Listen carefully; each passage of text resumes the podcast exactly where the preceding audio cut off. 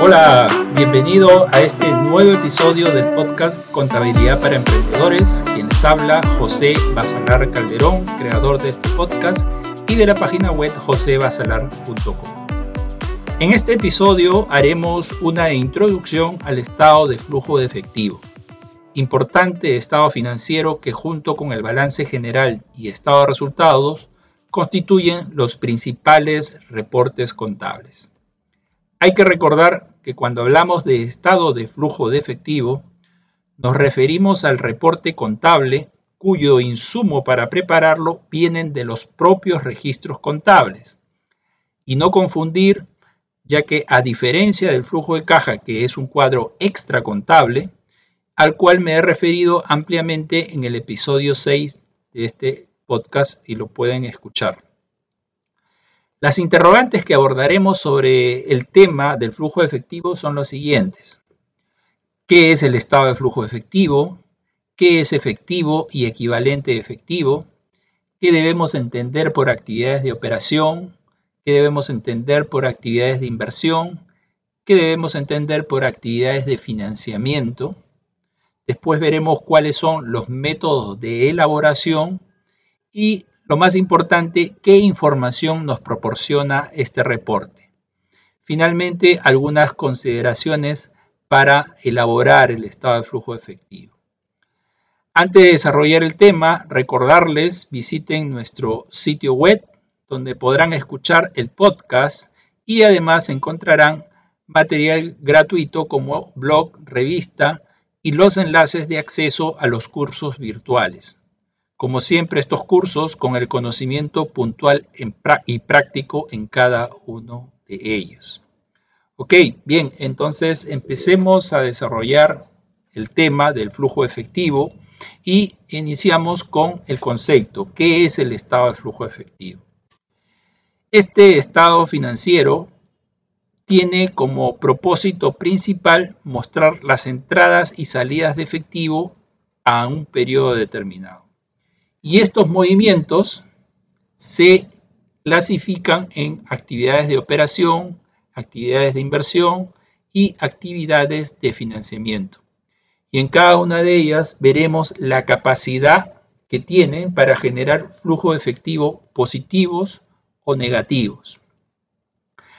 Tengamos en cuenta que al mantener una adecuada liquidez en la empresa es fundamental.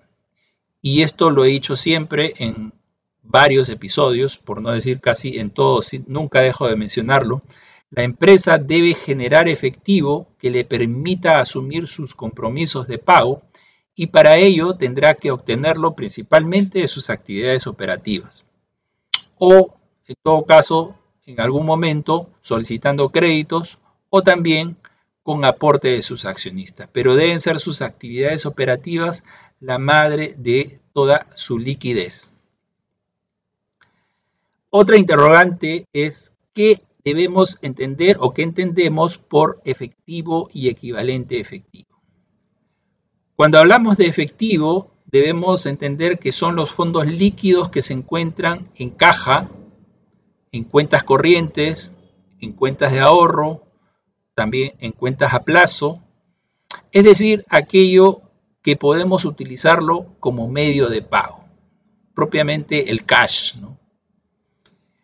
Y equivalente de efectivo son inversiones a corto plazo de gran liquidez, que son fácilmente convertibles en importes determinados de efectivo, estando sujetos a un riesgo poco significativo de cambio en su valor.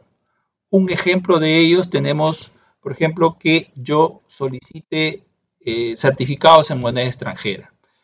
Eh, voy a poner el ejemplo de, Perú, manejamos la moneda nacional, es el sol.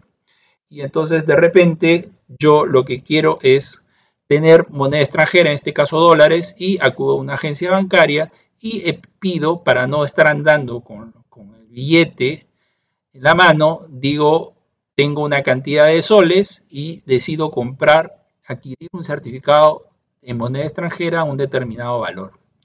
El banco lo que va a hacer va, me va a expedir ese papel y yo con esa tendencia en cualquier momento cuando así lo decida, nuevamente iré al banco y haré líquido esos dólares que los compré en su oportunidad. Eso es un equivalente efectivo. Ahora, ¿cómo se clasifican las actividades para el flujo? Ya lo hemos venido mencionando. Nuevamente, se identifican tres tipos de actividades. Actividades de operación, actividades de inversión y actividades de financiamiento. Veremos en qué consiste cada una de ellas seguidamente. Cada una de estas actividades generan ingresos y salidas de efectivo y las decisiones y manejo que se realicen sobre cada una de estas categorías permitirá mantener niveles razonables de liquidez en la empresa. Ahora, yendo ya a la definición, ¿qué entender por actividades de operación? Este tipo de actividades la integran las operaciones propias al giro del negocio y aquellas relacionadas con la determinación de las ganancias o pérdidas. Vamos a ver cuáles podrían ser esas actividades o cuáles comprenden esas actividades. Aquí ubicaremos, recordemos que estamos hablando flujos de efectivo, de ingreso y salida. ¿Qué me puede generar una actividad de operación como ingreso de dinero? La cobranza por la venta de bienes y servicios, por aquello con lo que es mi, giro del negocio. La cobranza por regalías, por ejemplo, en tanto de repente yo eh, doy en usufructo algo o tal vez una franquicia y por lo cual la empresa percibe una regalía mensual. E, esa cobranza sería un flujo efectivo operativo. De ser una empresa de servicios, de repente genero algún tipo de honorarios o comisiones. Esa cobranza sería flujo de actividades de operación. Igualmente los intereses y rendimientos no incluidos en las actividades de inversión, por ejemplo aquellos intereses por las cuentas por cobrar a clientes que yo dé al crédito, esos intereses que yo cobro por haber dado una venta al crédito, al momento de cobrarla me genera un interés, ese interés lo identificaré dentro de actividades de operación. Y cualquier otro cobro no originado o que esté involucrado con actividades de inversión o financiación. Esa por la parte de los ingresos de efectivo. Como actividades de operación y egresos de efectivo tendremos los pagos a los proveedores de bienes y servicios, aquellos que me dan diversos, por los cuales yo hago uso de bienes o adquisición para desarrollar mi actividad comercial o productiva. El pago de remuneraciones, los beneficios sociales al personal, los tributos a los cuales la empresa está obligada a pagar eh, mensualmente, también los intereses y rendimientos no incluidos en las actividades de financiación. Aquí es importante conocer que en tanto nosotros hayamos hecho una operación de financiamiento, la parte de capital la pondré como egreso de actividad de financiación, pero la parte del interés que me genera ese endeudamiento, sí lo pondré como actividades de operación. Y finalmente cualquier otro pago relacionado con la actividad operativa. Esas son las, son ah, los, las actividades operativas que comprenden ingreso y salida flujo efectivo dentro de este rubro de actividades de operación.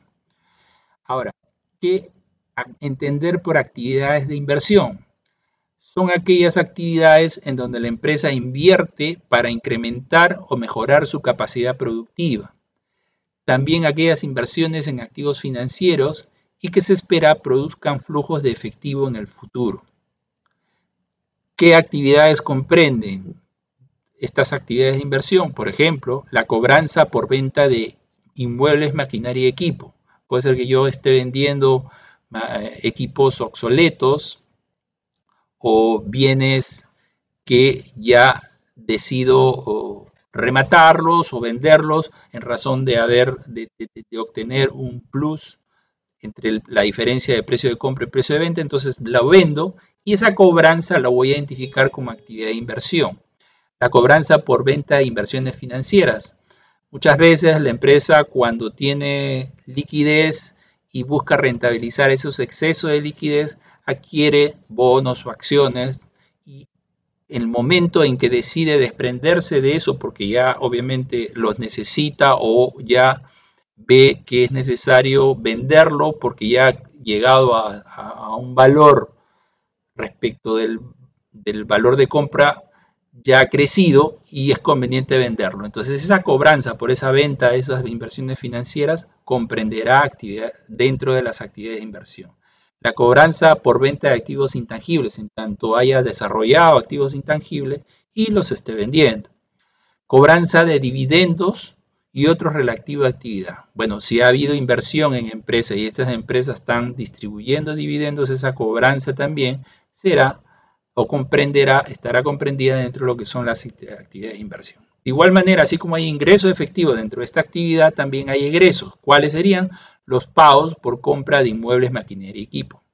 En tanto haya la necesidad de incrementar los activos fijos permanentes de la empresa, pues esos pagos realizados por esas adquisiciones comprenderán actividades de inversión, pagos por actividades de inversión, pagos por compra de inversiones financieras. En el momento que yo decida adquirir acciones y esa tenencia me va a dar un efecto especulativo en el corto plazo, pues el pago que estoy haciendo en la adquisición de esas inversiones financieras será, estará comprendido dentro de las actividades de inversión.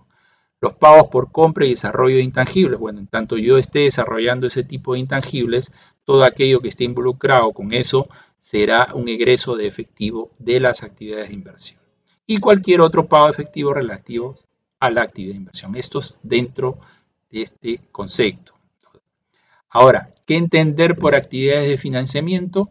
Corresponde a aquellas actividades relacionadas con el apalancamiento financiero, generando variaciones en la estructura y monto de los pasivos, así como también de aquellas operaciones con la emisión de acciones.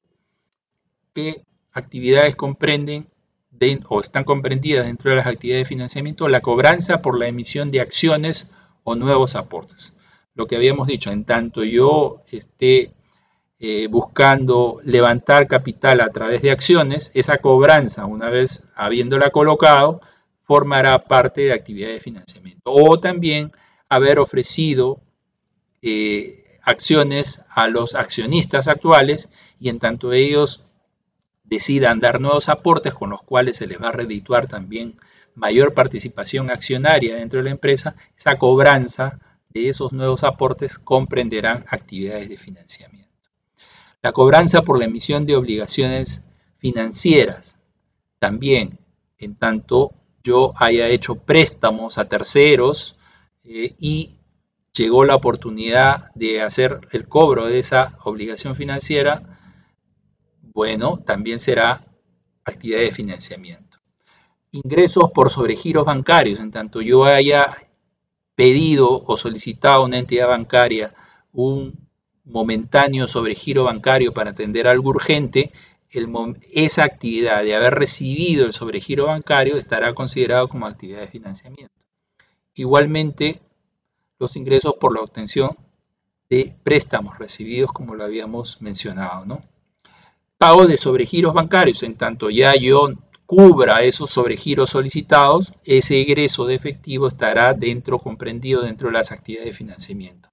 Igualmente el pago de obligaciones financieras por endeudamientos realizados para financiar alguna, alguna adquisición o, un, un crecimiento de la empresa, me he endeudado, entonces ese pago de obligaciones financieras una entidad bancaria estaría dentro de este, de este concepto de actividades de financiamiento. El pago de dividendos también, igualmente, en tanto toque, eh, ya se haya en la Junta General de Accionistas se haya establecido un cronograma de pago de esos dividendos, en la oportunidad que haya que hacerlo, ese pago de dividendos también corresponderá, estará incluido dentro de lo que es las actividades de financiamiento. Ahora, ¿Cuáles son los métodos de elaboración de este reporte o estado financiero? Hay dos formas de presentar el estado de flujo efectivo. Método directo y método indirecto. El método directo, este método detalla los ingresos y salida de efectivo por cada una de las actividades de operación, inversión y financiamiento, tal como hemos venido mencionando, determinando en cada categoría el aumento o disminución de efectivo. En, cada, en cada grupo nos va a dar un, monto, positivo o negativo respecto a esa actividad. Y el método indirecto es un procedimiento más extenso, de mayor detalle, y la principal diferencia frente al método directo es que se muestra una conciliación. Se parte para lo que es las actividades operativas, se parte de la utilidad neta, con el efectivo generado por las actividades de operación y aquellas transacciones que no representan flujo efectivo. Lo demás, financiamiento e inversión, tiene el mismo procedimiento del directo. La variación está en la parte de desarrollar las actividades de operación. Ahora, ¿qué información proporciona esto, este reporte? Y esto es lo más importante. Lo anterior que he mencionado es para que conozcan cómo es, de alguna forma, esto, eh, eh, este reporte y cómo está estructurado y qué comprende cada una de las actividades. Pero lo importante saber es qué tipo de información o qué información voy a obtener de este reporte. En principio diremos que toda información financiera producida por la empresa como resultado de sus operaciones es muy importante para sus usuarios internos. ¿Por qué? Porque les sirve para tomar las mejores decisiones para el buen llevar de la empresa pero también para los que son los usuarios externos es la única referencia, son los estados financieros la única referencia que tienen, puesto que ellos no pueden ir o no tienen acceso a mayor detalle al no estar dentro de la organización. Entonces, es importante en general, tanto el flujo efectivo como el balance general de estos resultados, esa es la importancia de emitirse de generados. Dicho esto, entonces, ¿qué podremos ver en el estado de flujo efectivo? Respecto al saldo de efectivo por las actividades de operación, un saldo positivo de estas actividades nos indica que los flujos que producen están dejando margen suficiente para atender las operaciones regulares y además van a permitir desarrollar proyectos de inversión de corto y largo plazo y cumplir también con compromisos financieros adquiridos o que estén por asumirse. Lo contrario de ser un saldo negativo indicaría deficiencias en el manejo de efectivo, carencia de ingresos por ventas y por consiguiente de cobranzas, o también descalces probables entre la salida de efectivo y las cobranzas, ocasionado tal vez por gastos ineficientes o no productivos. Lo ideal es siempre que el mayor flujo efectivo positivo lo dé las actividades operativas. Significa ahí que el negocio va funcionando bien. Ahora, si el saldo positivo no es suficiente, no es importante, es muy bajo, también igualmente es materia de observación a ver qué está sucediendo dentro de lo que son las actividades operativas. Ahora, respecto a las actividades de inversión, un saldo negativo indicaría los pagos efectuados a la generación de proyectos que, debieran redituar beneficios a la empresa una vez concretados. Un saldo negativo entonces, por tanto, puede ser momentáneamente negativo porque justamente estoy haciendo, hay muchos egresos de efectivo porque estoy invirtiendo. Pero, como le digo, son las actividades productivas las que me deben dar justamente la liquidez para financiar o para sufragar esos egresos de las actividades de inversión hasta que ese proyecto por lo cual yo estoy invirtiendo me genere los beneficios suficientes para que justamente eleve la liquidez. Un saldo positivo revelará que la empresa está en proceso también de liquidar activos permanentes. Yo puedo, como habíamos dicho dentro de las actividades de financiación de inversión, una razón por la cual yo pueda estar ingresando dinero a este tipo de actividades porque estoy liquidando activos fijos, ¿no? O liquidando eh, eh, acciones eh, financieras o inversiones financieras. O también estoy vendiendo un intangible que esté desarrollando. Respecto de las actividades de financiamiento, de darse saldo negativo y en tanto éstas puedan ser cubiertas por los saldos positivos de las actividades operativas, indicaría que la salud financiera del negocio se mantiene en el tiempo y así permite cumplir con las obligaciones pactadas. podría estarse dando saldo positivo por el ingreso de financiamientos por la incorporación de nuevos accionistas o aportes solicitados para crecimiento por nuevos proyectos o para cubrir deficiencias operativas. Esto de los saldos positivos o negativos tienden a ser eh, en el tiempo, podrían estarse dando positivo o negativo. Positivo en tanto yo esté recibiendo financiamiento por préstamos solicitados a entidades bancarias ¿no? para financiar un proyecto de inversión. Y también pudiera ser que esté habiendo mayor egreso por cuanto ya me dieron el préstamo, pero eh, los montos por los cuales estoy pagando, aparte del préstamo propio, y puede ser que esté también habiendo financiado otro tipo eh, de actividades, y entonces estoy realizando pagos, con lo cual en esta parte me esté generando un saldo negativo. Entonces es muy importante en general a la hora de ver el estado de flujo efectivo, primero que haya un saldo positivo de flujo efectivo dentro de las actividades de operación suficiente que me permita sufragar las actividades de inversión y las actividades de financiamiento. Si no hay esa situación, entonces hay que, ojito, ya ir hacia los otros estados financieros, en este caso el estado de resultados, y ver qué está pasando con la situación operativa del negocio, ¿no? Cómo están las ventas respecto del año anterior, qué está pasando con los costos, con los gastos, de repente han crecido los gastos y eso me genera eh, mayor egresos, entonces ahí es materia, un estado financiero no se lee por sí solo, se leen con los otros estados financieros, de tal manera que podemos tener una visión integral de qué es lo que está sucediendo. Pero cada uno me da determinados puntos de partida para profundizar en ese análisis respectivo. Ahora, finalmente, ¿qué consideraciones debemos tener para elaborarlo?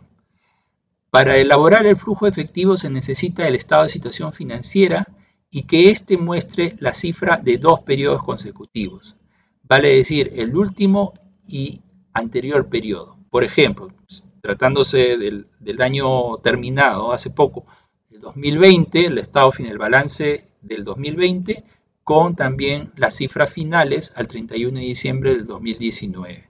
Dos periodos necesito de un balance o de un estado de situación financiera. Y también necesitaré el estado de resultados integrales por naturaleza correspondiente al último periodo del año 2020. Este estado financiero también es importante mencionarlo, normalmente es elaborado o debe ser elaborado por personal contable propiamente, ya que requiere para su formulación conocimiento puntual de la dinámica de las cuentas y, y de la partida doble. ¿Puede hacerlo otro profesional? Sí, en tanto tenga dominio de estos pasos, ¿no? La dinámica de las cuentas y la partida doble, cómo se producen, porque a la hora de ejecutar el, estado de flujo efectivo hay determinadas reclasificaciones o extorno de operaciones que debiera de hacer y para eso debo entender la dinámica de las cuentas y la partida doble para justamente regresar o tratar de encontrar el, el efectivo realizado de una determinada actividad. Muy bien, entonces creo que hasta aquí haber abordado los puntos más importantes dentro de lo que es este estado de flujo efectivo. Nada más, bien, aquí terminamos. No se olviden recomendar el podcast y compartirlo con sus amigos, colegas, compañeros de estudio.